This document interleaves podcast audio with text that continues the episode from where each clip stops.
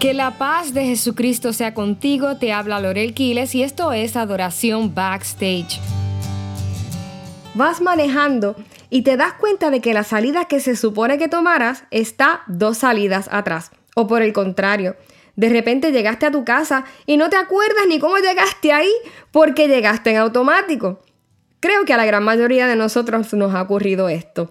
Muchos de nosotros estamos o hemos estado en lugares en los que jamás pensamos estar. Y no siempre es hermoso llegar a esos lugares. Hoy quizás muchos se encuentran en una relación y no saben ni cómo llegaron a ella y mucho menos saben cómo salir. Otros, por el contrario, están sufriendo la ruptura de una relación y no saben ni cómo llegaron a ese punto. Algunos están en un trabajo que jamás pensaron tener. Otros pareciera que no salen del círculo de estudios que han vivido toda su vida en la universidad.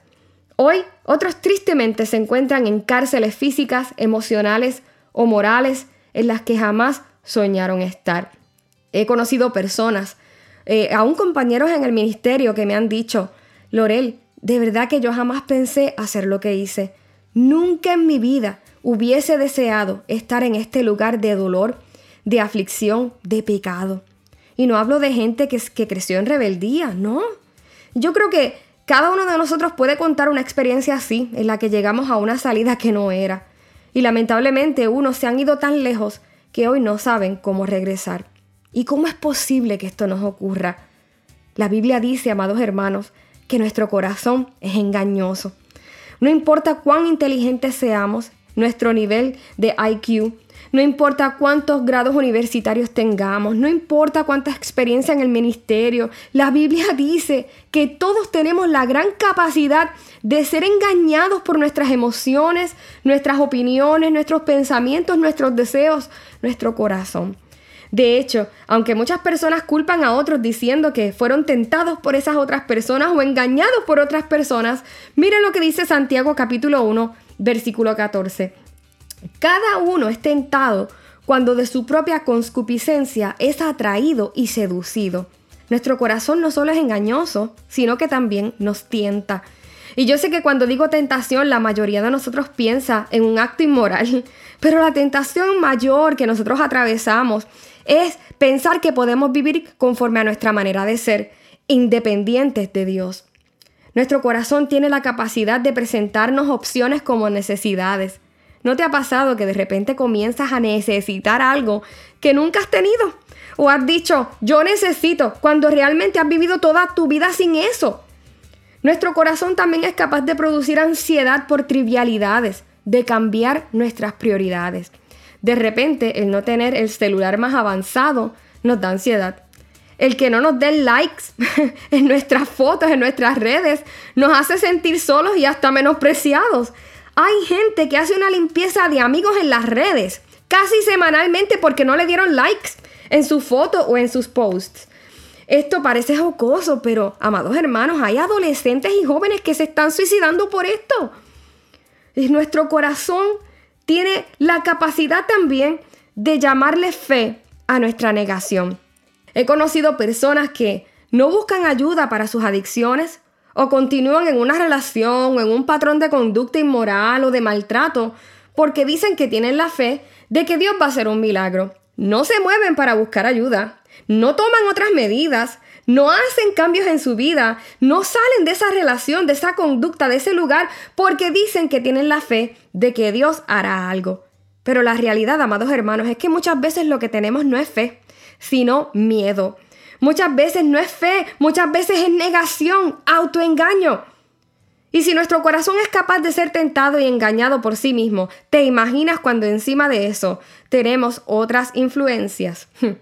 Hay un evento en el libro de los Hechos que llamó mucho mi atención.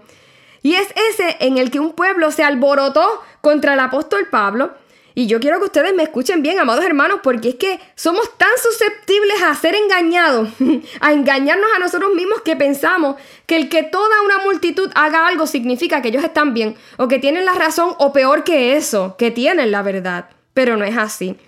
Dice la escritura en Hechos eh, capítulo 19 que había una gran protesta frente a un teatro La gente estaba molesta, todos estaban gritando, todos querían matar al apóstol Pablo, le querían caer encima.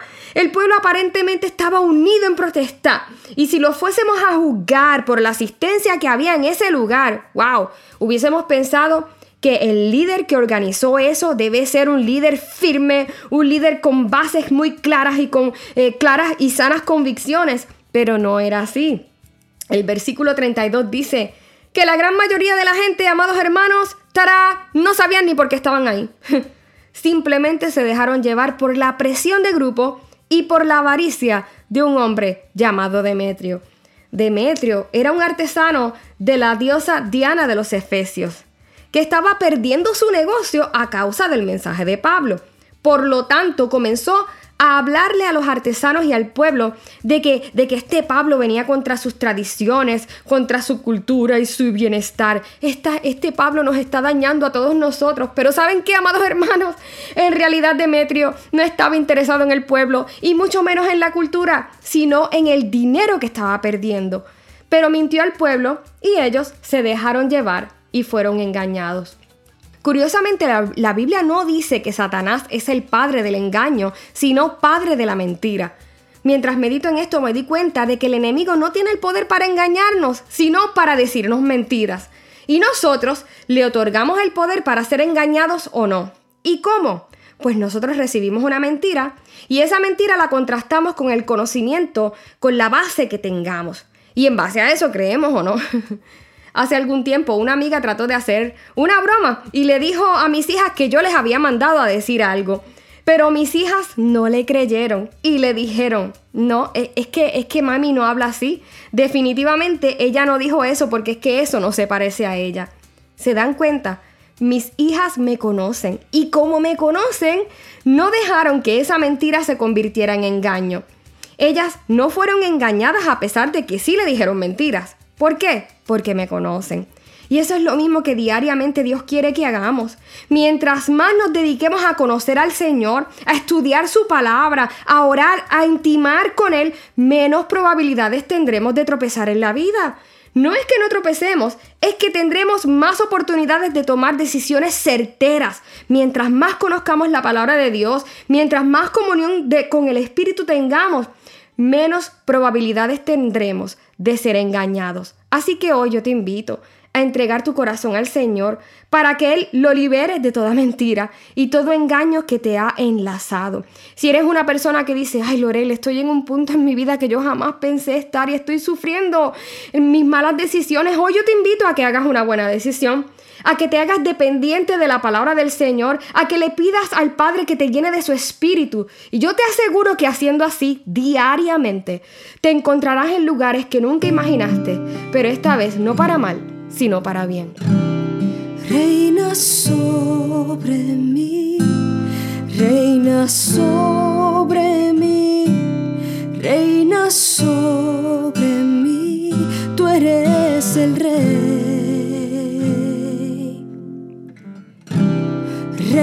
Sobre mí, reina sobre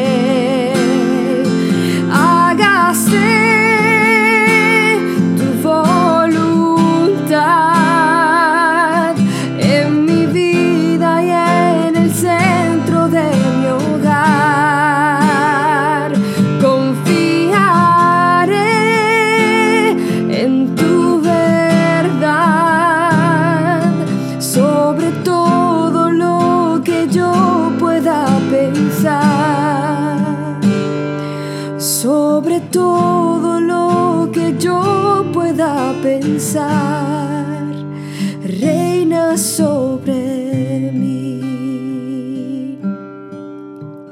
Te ha hablado Lorel Quiles y yo te espero en la próxima edición de Adoración Backstage.